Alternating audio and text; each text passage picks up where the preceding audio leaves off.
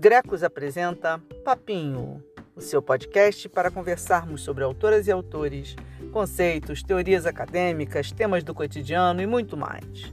Eu sou Ana N, coordenadora do Grupo de Estudos sobre Comunicação, Cultura e Sociedade, professora da Universidade Federal Fluminense e começo agora mais um papinho semanal com vocês.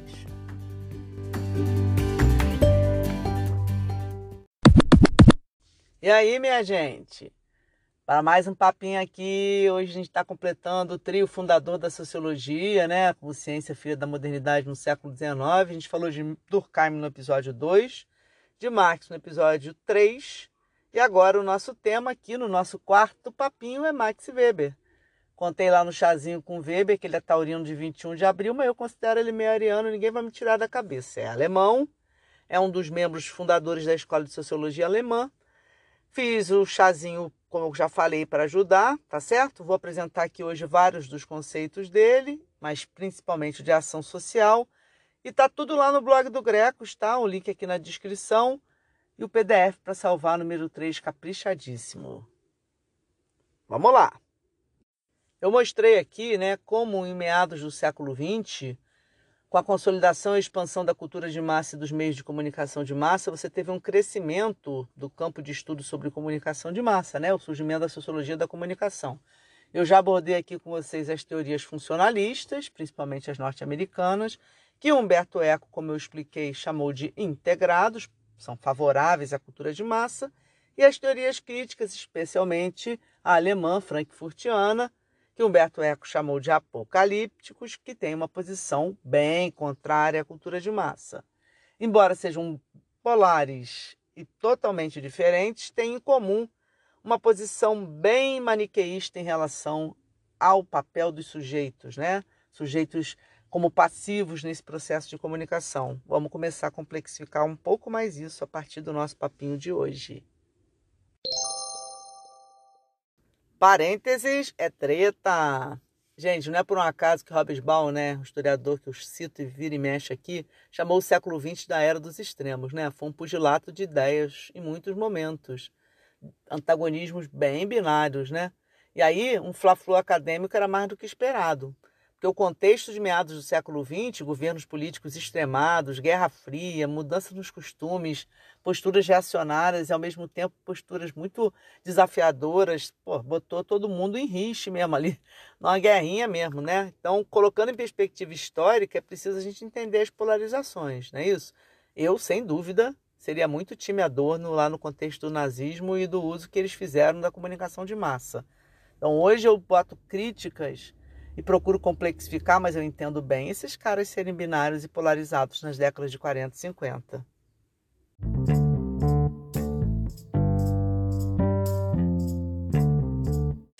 Mas o tempo passa, o tempo voa, né, gente? A gente vai mudando, né? A gente vai aprendendo.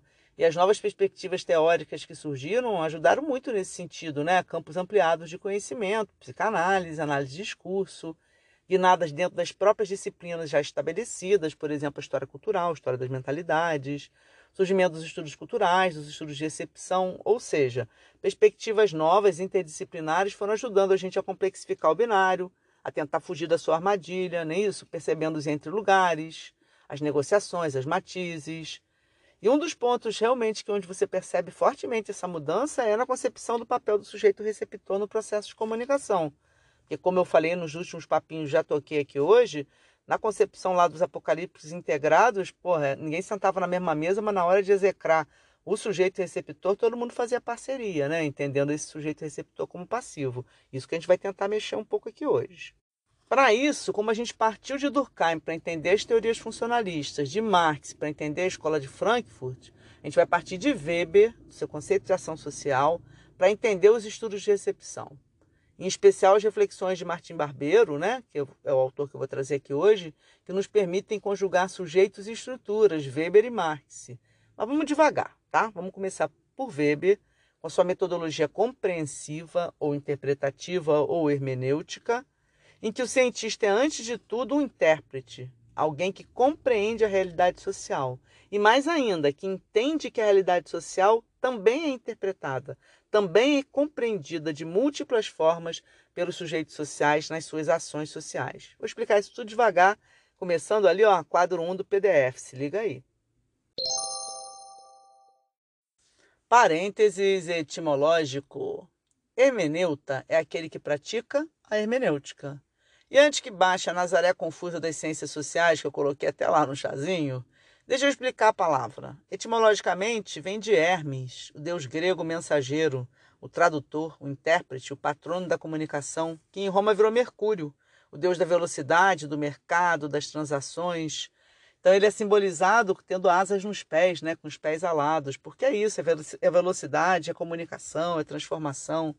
Hermes, portanto, é um comunicador, aquele que leva a mensagem e muitas vezes, além de ser o portador, é o tradutor. Ele tem que decifrar, tem que interpretar a mensagem. Por isso, hermenêutica é a ciência da interpretação, da decifração dos códigos, da tradução da mensagem, do processo semiótico. Hermeneuta é um intérprete. Toda ciência, todo campo discursivo, todo saber tem sua hermenêutica, seus códigos e seus hermeneutas, seus intérpretes e decifradores. Uma observação final: Exu, o Orixá e Urubá também representa a comunicação, as encruzilhadas, o decifrar dos caminhos, só para descolonizar um pouco, tá? Mas hermeneuta vem de Hermes, aí é uma coisa da tradição ocidental mesmo.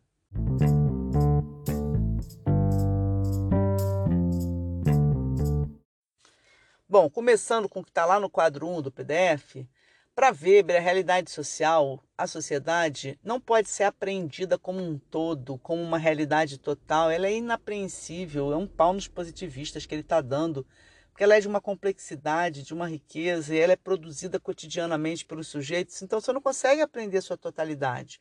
O que o cientista faz é um recorte dessa realidade, ele seleciona uma parte, observa e daí teoriza sobre. Tem, claro, uma herança cientificista do século XIX ainda em Weber. Né? O objeto tem que ser empírico, se parte de um real, tem uma, uma questão da regularidade, da extensividade, mas não tem pretensão universalista, porque você tem aí a ideia de que o pesquisador faz um recorte do real, do real e a partir desse olhar ele interpreta. E aí ele produz suas ideias sobre a realidade. O pesquisador observa o real, parte dele e cria para interpretar interpretar esse real sistemas classificatórios. Ele sistematiza esse real através do que? Das tipologias. Então, para Weber, o papel do cientista é criar tipologias para explicar, compreender a realidade social. Essas tipologias são mistas, porque elas partem do real, mas elas são elaboradas mentalmente pelo pesquisador. E Weber chama essas tipologias de tipologias ideais porque elas tentam dar conta do real, mas elas não são o real. Elas são uma interpretação que os pesquisadores fazem sobre o real. Parênteses pega a visão. Os tipos são ideais exatamente porque são elaborados no campo das ideias, não são um reflexo da realidade, das condições materiais de existência. Não são algo do tipo base e determina a superestrutura. Ouve lá o papinho de Marx para entender isso melhor, que é a perspectiva materialista. Por isso, a corrente de pensamento weberiana é idealista. Idealismo não é sinônimo de sonho, de querer um mundo ideal, não é isso, como diz o senso comum. É uma concepção científica que afirma que são as ideias, as formas de consciência, as visões de mundo que criam a realidade social, a sociedade. Esse é o ponto-chave para entender Weber.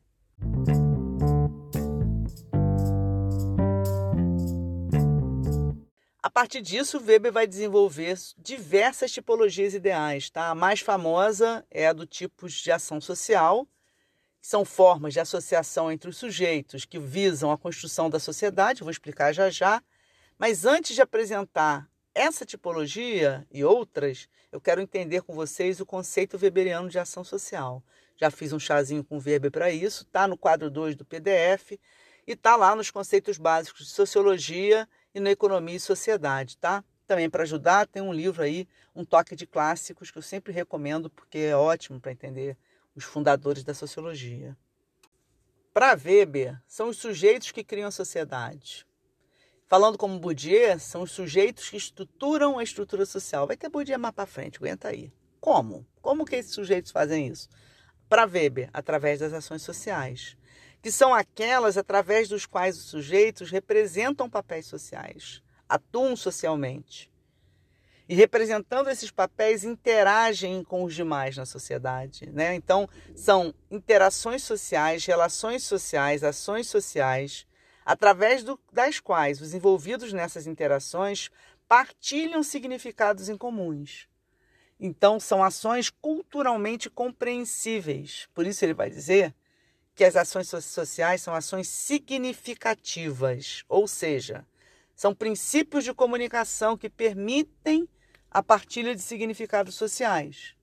As múltiplas ações cotidianas geram significados sociais, essas ações que acontecem na nossa vida em sociedade, e, portanto, dão a cara da sociedade, conformam o que significa a sociedade para os atores envolvidos.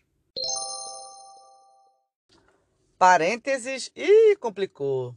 Cara, Weber é difícil de explicar pra caramba. Gente, eu amo de paixão esse homem. Maeta, homem difícil para explicar. Todo curso de sociologia é esse inferno. Mas vamos por parte, né? Vamos devagar que vai chegar lá.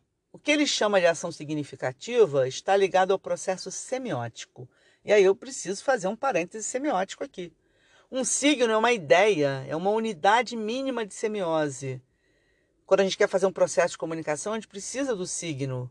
Qualquer coisa no mundo pode ser um signo, pois tudo no mundo é passível de ser comunicável. Mas um signo é vazio de significado por natureza. Nada no mundo tem um significado dado, prévio. Então, para que uma ideia signo saia, por exemplo, da minha cabeça e chegue na sua, por exemplo, gerando uma partilha de significado, uma comunicação, ele precisa de uma materialidade pois em geral a gente não se comunica por telepatia. Fora amigo muito antigo, que faz intriga contra os outros só no olharzinho básico, às vezes nem olha, já faz a intriga. Fora esses casos de telepatias que a gente não, não, não explica, no, no geral as pessoas precisam da materialidade do signo para transmitir a mensagem. O signo tem que ganhar uma forma, ele está na minha cabeça, é uma ideia, ele tem que se materializar numa forma para chegar na sua. Ou seja, ele precisa virar um som, uma escrita, um gesto, um corpo, uma cor, um objeto, um cheiro, qualquer materialidade que permita que o signo signifique, que gere um significado. A essa materialidade chamamos significante, que é aquilo que atua sobre o signo permitindo que ele gere um significado. Todo o processo de comunicação, semiologicamente, envolve signos, significantes e significados. Ele tem esse, essa tríade, tá? Isso Pierce que explica, tá? Bom, então, por exemplo, eu estou agora pensando num signo. Você não tem ideia do que seja. Pode ser qualquer coisa, mas eu vou te ajudar. Au, au, au. Latir. Eu posso latir, eu posso falar a palavra cachorro, e você já consegue imaginar esse signo, um cachorro. E o significado que eu quero passar, por exemplo, o bicho, eu estou partilhando com você usando essa materialidade significante. Eu posso usar a onomatopeia do latido é um pouco estranho, tá, meu cachorro? Eu posso falar cachorro. E todos nós vamos entender porque estamos imersos na mesma cultura, no mesmo repertório cultural. Então a gente decifra socialmente esse signo, partilha esse significado porque culturalmente dominamos esse significante, tá? Então é disso que Weber está falando. Uma ação social, uma ação significativa, porque ela envolve semiose, envolve produção de significantes e significados, tá? Eu vou voltar esse parênteses mais lá para frente, porque eu vou precisar trabalhar ele de novo. Mas eu já queria trazer isso aqui. Uma ação social é significativa porque os sujeitos culturalmente partilham signos, significantes e significados. Então, eles estão imersos em teias de significado, como diz Weber e Goethe recupera lá na interpretação das culturas.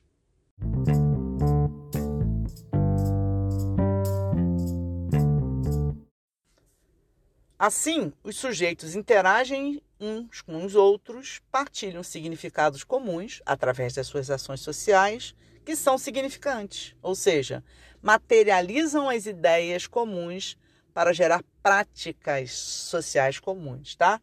Só que os significados não são únicos, nem universais, nem estáticos, porque os sujeitos não vivem um único papel social nas suas vidas cotidianas. Eles têm múltiplas interações sociais. Por isso que eles são atores sociais. Porque eles desempenham múltiplos papéis sociais que vão mudando de acordo com as interações sociais. Parênteses musical. O grupo de rock Ira, que eu adoro, tem uma música com um trecho que ajuda muito a explicar essa parte. Vou cantar, tá? Se meu filho não nasceu, eu ainda sou filho. Ou seja, só numa interação social em que alguém se reconhece como meu filho, eu posso vivenciar o papel social de pai e mãe, senão eu vou continuar sendo o filho. Portanto, os papéis sociais não são individuais, como o próprio nome diz. Eles só podem ser vivenciados numa relação social, numa interação social, em que haja partilha de significado. Só sou reconhecida como filho se alguém se reconhece como mãe ou pai.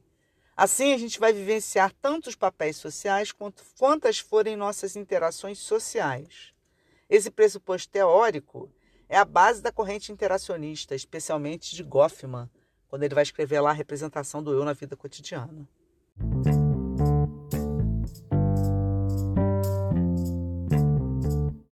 Bom, então, cotidianamente, os sujeitos representam seus papéis sociais em múltiplas interações sociais. Por exemplo, eu vivencio papéis sociais como filha, namorada, irmã, professora brasileira, niteroense, ariana, flamenguista. Eu tenho muitos papéis sociais, assim como todos nós, tá? E nessas interações eu ocupo posições diferentes, eu tenho poderes diferentes, formas de capital diferentes, como diz o Bourdieu. Eu estou compreendendo o mundo de formas diferentes de acordo com essas interações e, e ajo sobre a vida social de forma diferente de acordo com as posições que eu ocupo nessas interações, tá? Por exemplo, eu sou a que explico o Weber na sala de aula, mas sou entre os meus amigos a que aconselho tratamentos médicos alternativos, posições diferentes, poderes diferentes, né? A gente não é uma só pessoa. Nós somos agentes, atores sociais, portanto, a realidade também não é uma só. Ela é múltipla e ela vai variar de acordo com as interações e as compreensões que a gente tem dessa realidade. Eu tinha jurado não dar exemplo nesse papinho, mas não tem Weber, não tem jeito. Mas vamos em frente. Realidade total, todo integrado, todo funcionalista positivista, não, para Weber não, a estrutura que lute, minha gente. Porque são os sujeitos, em suas interações, que conferem significados para a realidade social. E como elas são múltiplas, as interações sociais, múltiplas as ações sociais, são múltiplas as compreensões e interpretações acerca do que significa a realidade social. E o cientista é parte desse jogo, porque ele é um intérprete dessas múltiplas interpretações. Como diz Goethe, a quem eu já citei aqui, ele deve olhar o cientista por sobre os ombros dos nativos para tentar ver com os olhares de quem está olhando aquela realidade social. E não produzir leis, por exemplo, como buscava lá o sonho positivista. Tentando compreender como os sujeitos, em suas ações sociais, constroem a realidade social. Isso explicado, chegamos então à tipologia ideal das ações sociais. Quer dizer, a partir das observações, teorias e metodologias, Weber elabora sua tipologia dos quatro tipos de ação social: 1. Um, ação tradicional. 2. Ação afetiva. 3. Ação racional visando um valor. 4. Ação racional visando um fim. Eu vou explicar as quatro com toda calma, relacionando com outras tipologias weberianas e quem quiser me acompanhar, quadro 2 do PDF. Parênteses pega a visão em três partes. Parte 1. Vale lembrar, gente, que tipos ideais, como já expliquei antes, não existem puros, tá? Se encontram misturados, combinados, são historicamente transformáveis. Em alguns momentos, um tipo prevalece, em outros já perde força, se combina com outro. É uma loucura, tá? Não é uma coisinha fixada, não. Pega a visão, parte 2, minha gente. As ações sociais são sempre coletivas, ou seja, envolve sempre mais de uma pessoa. Mais que isso, são relacionais e significativas. Weber dá o exemplo lá de duas pessoas andando de bicicleta. Não basta que elas, por exemplo, estejam no mesmo lugar ou que elas esbarrem uma na outra, elas têm que compreender que estão numa interação. Goethe dá o exemplo da piscadela. Duas pessoas estão num bar, uma pisca para outra. Vocês têm que estar tá entendendo que está numa interação quando as duas estão partilhando significados, tá? Vai lá ler nos textos que não dá para explicar com muito detalhe aqui não. Bom, duas pessoas, portanto, já constituem uma interação social, tá? Mas para a sociologia, interessa, segundo Weber, as ações que são regulares e extensivas, as, as que de fato constroem a vida socialmente. E o terceiro pega a visão aí, minha gente. Quando ele chama os tipos de ação 3 e 4 de racionais, ele não quer dizer que os tipos 1 e 2 sejam irracionais, tá? É porque ele está frisando um tipo de racionalidade muito específica que é da sociedade de indivíduos, da sociedade moderna, como eu vou explicar mais para frente.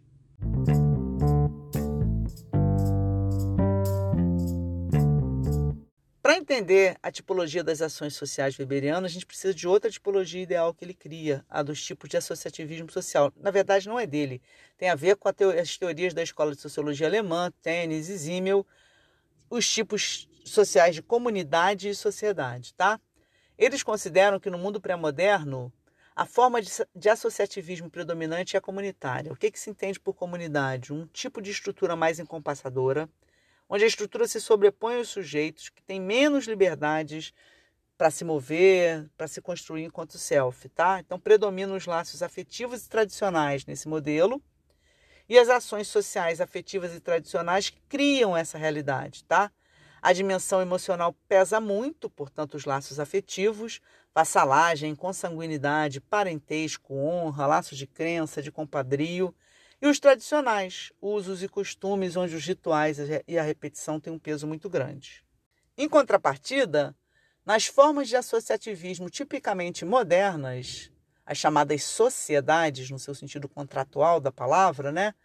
Os sujeitos se consolidam mais como indivíduos, que são aqueles que podem se conduzir deliberadamente visando um fim, né? a ideia de projeto. Portanto, esses sujeitos estão menos submetidos às estruturas sociais, com maior mobilidade para desempenharem seus papéis sociais, manipularem seu self, e aí vão poder vivenciar a realidade a partir desses múltiplos papéis sociais, suas múltiplas interações, de forma mais complexa. Né? Então, os sujeitos passam a ter mais agência, maior atuação na configuração da realidade. Eles passam a ter um peso maior na configuração da sociedade com suas ações sociais. Portanto, no tipo sociedade prevalecem os tipos de ação social mais racionais, dentro da concepção moderna ocidental e já com aquele parênteses que eu fiz várias vezes, que estamos falando muito mais dos homens brancos de classe média, tá? Mas tudo bem. Então, você tem mais ações do tipo racional, visando um valor político, econômico, de status, moral, ético, estético, mas principalmente visando um fim, porque estamos na ideia do, do projeto mesmo, né? Para ele, a maior parte das ações sociais na vida moderna são aquelas em que os interesses prevalecem sobre os afetos e as tradições, que não desapareceram, ok? Seguem, mas não têm a força que tinham antes. Parênteses, pau na magia. Weber, um dos maiores traços da vida moderna é a secularização, o afastamento da religião da esfera encompassadora da vida cotidiana ganhando cada vez mais um espaço reservado e privado na sociedade moderna ocidental. Para ele, esse é um processo de desencantamento do mundo.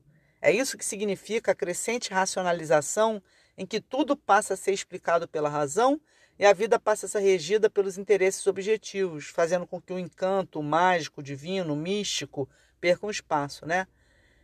Weber vai explicar isso em A Ciência como Vocação e na Ética Protestante o Espírito do Capitalismo, seu livro famosão, tá?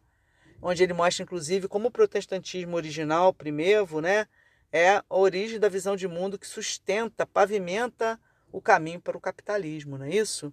Racionalidade e desencantamento são categorias chaves para ele, para entender a modernidade, né? para explicar o capitalismo, a ética burguesa, o sistema industrial, o estilo de vida metropolitano e o Estado racional burocrático, que é parte da sua obra.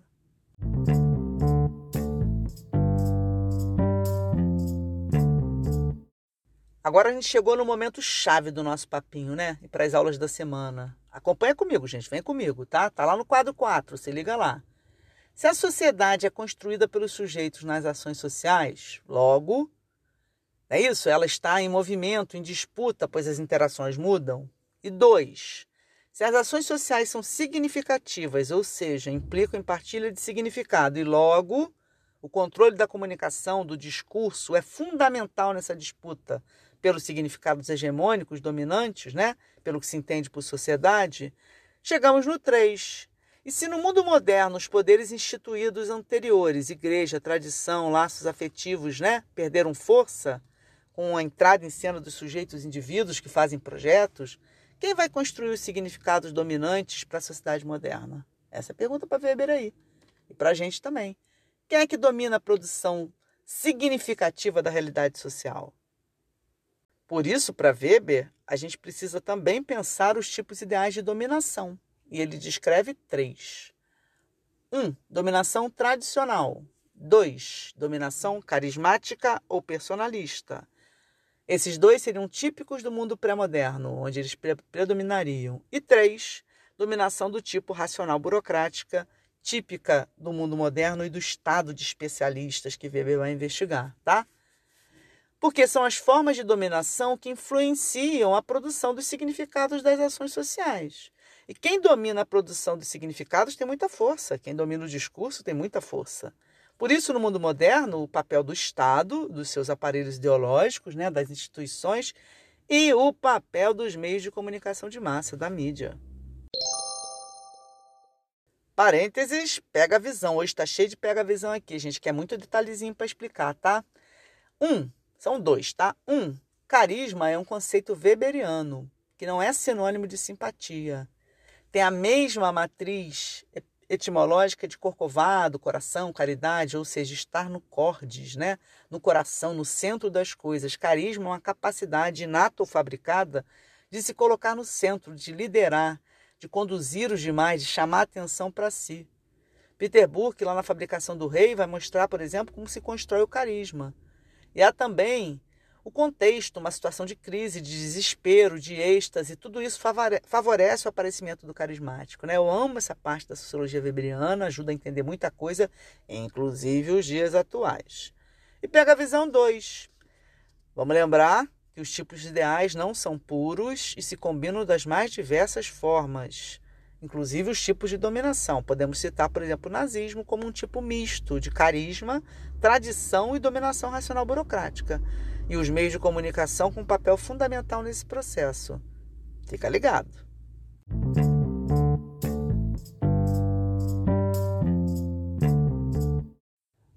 A dominação, portanto, é fundamental para a imposição de significado. Né? Quem controla a palavra controla o palácio, não é isso? A etimologia aí. Porque lembra o que eu disse no início desse papinho? Que o signo é também seu significante e seu significado, né? Ele tem essa, ele é uma tríade, como diz Pierce, ele tem essas faces. Só que a relação entre o signo, significante e significado não é natural, é construída socialmente. Por isso que a gente diz que o signo é uma relação social e não uma natureza. E ela é construída nessas relações sociais por um duplo arbitrário. O primeiro arbitrário, sinônimo de aleatório, porque qualquer coisa pode ser signo e o signo pode significar qualquer coisa, porque ele não tem um sentido dado.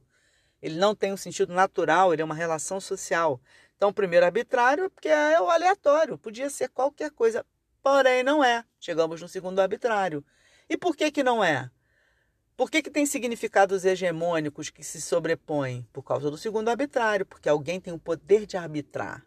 Alguém tem o poder de impor o significado, de tem uma aí, conceito weberiano, uma autoridade e uma legitimidade de conferir significado. Não dá para explorar muito isso aqui, vai aparecer muito quando a gente for trabalhar o Bourdieu, mas é importante ter o poder simbólico de nomear.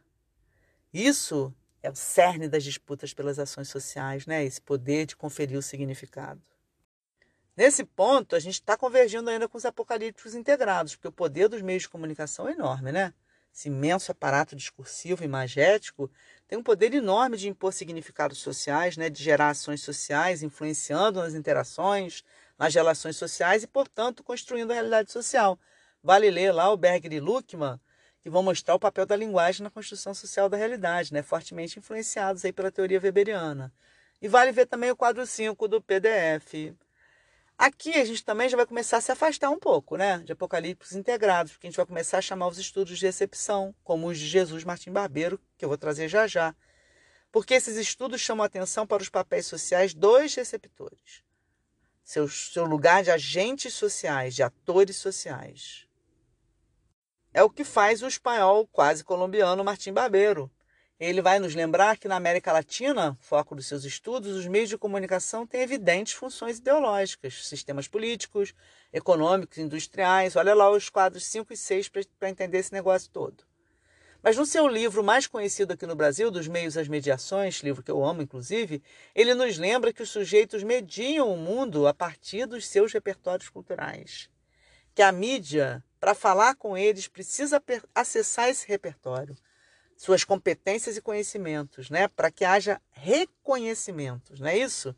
E que esses sujeitos atuam como mediadores, negociando a realidade social, muitas vezes desviando os sentidos nas suas apropriações, criando conflitos, mediações, conferindo outros significados, desviando, dando outros usos, e assim eles resistem ao hegemônico, às vezes eles constroem algo alternativo, às vezes eles aceitam, porque o jogo é muito doido. Assim como Stuart Hall, ao falar da cultura popular, diz que ele é um misto de conter e resistir, a gente vai ver isso também quando eu fizer o papinho com Hall. Vai ter papinho com Hall, papinho com Bourdieu, falta muita coisa ainda, gente. Martim Barbeiro, mais latinamente, usa uma expressão bonita. Ele vai dizer que o receptor ensina um jogo de sedução e negação com a cultura de massa. É lindo, né? Sedução e negação. Bem melodramático, eu amo. E que, portanto, os meios de comunicação têm que fazer uso de matrizes culturais históricas do universo dos receptores, ou gêneros, como fala o Bakhtin, ou prefigurações, como fala Porriquet, formatos reconhecidos, por exemplo, o melodrama, o grotesco, o sensacional, dentre outros, para poder gerar reconhecimento com seus interlocutores. E que isso não é uma garantia de efeito de sentido pretendido, ainda assim, porque os receptores também são agentes e possuem múltiplas camadas de recepção e mediação, resultando naquilo que o barbeiro vai chamar de mestiçagens, a trama das mestiçagens, hibridismos, misturas diversas, essa riqueza que compõe a cultura de massa. Parênteses, time barbeiro. Gente, eu sou muito fã, declarada, cara. Eu amo muito, uso em muito curso meu. Se a vida tivesse me permitido, eu teria feito pós-doc na Colômbia com ele. Não deu, vida que segue. Mas eu amo, visão de mundo aberta, complexificadora, generosa. Em Ofício de Cartógrafo, por exemplo, um dos seus outros livros, ele nos convoca, assim como Sertor, a tatear um mapa noturno, né? a ir nas zonas iluminadas, a buscar desafiar nossos sentidos para entender de forma mais complexa a cultura de massa, né? E quando ele escreve os meios às mediações, não perde de vista o lugar da dominação. Ele não é bobo, não, o capitalismo, o sistema ideológico. Ele reconhece o efeito perverso da, da, da mídia. E ele sabe que tem um risco quando a gente abandona uma postura muito crítica de denúncia. Mas ele afirma que ele quer quebrar com a visão esquemática e simplificadora que não entende a verdade cultural da América Latina, que ele chama da mestiçagem como trama essa mistura rica, híbrida, diversa, né, fabulosa da cultura de massa, as apropriações, os modos de fazer com. Tem um cozinhando com sertor que eu conto disso também, vê lá, minha gente. Por isso, ele diz que esse é um preço a pagar. Se a gente se atreve a romper com a razão dualista entender o fenômeno como um processo cultural mais complexo. Não é isso? É um preço que a gente paga. A gente abandona um pouco o tom crítico, mas a gente ganha em complexidade. Porque a gente busca entender no massivo não só a presença dos requisitos do mercado, mas também as matrizes culturais e o sensório que a elite tem nojinho, mas que constitui um lugar poderoso de interpelações e reconhecimentos e criatividade e poder das classes populares, tá? E só para combater essa visão preconceituosa, ele diz, já valeria a pena adotar essa posição teórico-metodológica. Tem como não amar, gente? Não tem que é muito preconceito contra a cultura de massa como estratégia truqueira da classe média e da elite para construir distinção. A gente está de olho, gente. A gente sabe direitinho quem fala mal e assiste. Cada um com sua alienação. Viva Barbeiro, me deixa dor no hashtag.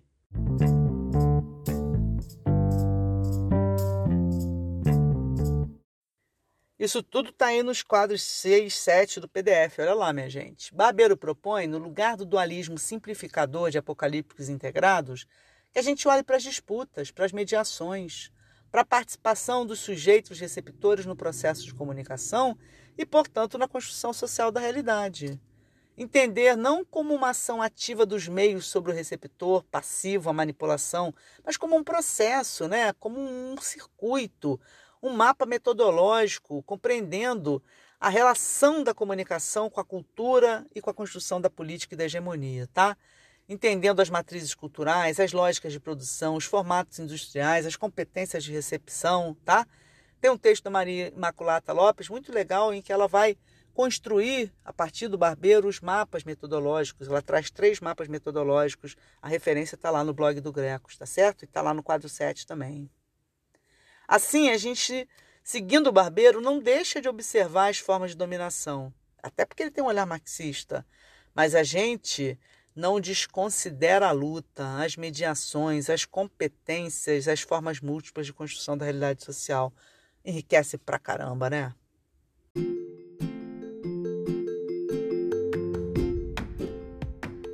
Ufa! Chegamos ao fim, mas que papão de hoje! Tinha jeito não, gente. É muita riqueza de explicação. Weber e Barbeiro, porra, me dá trabalho, hein?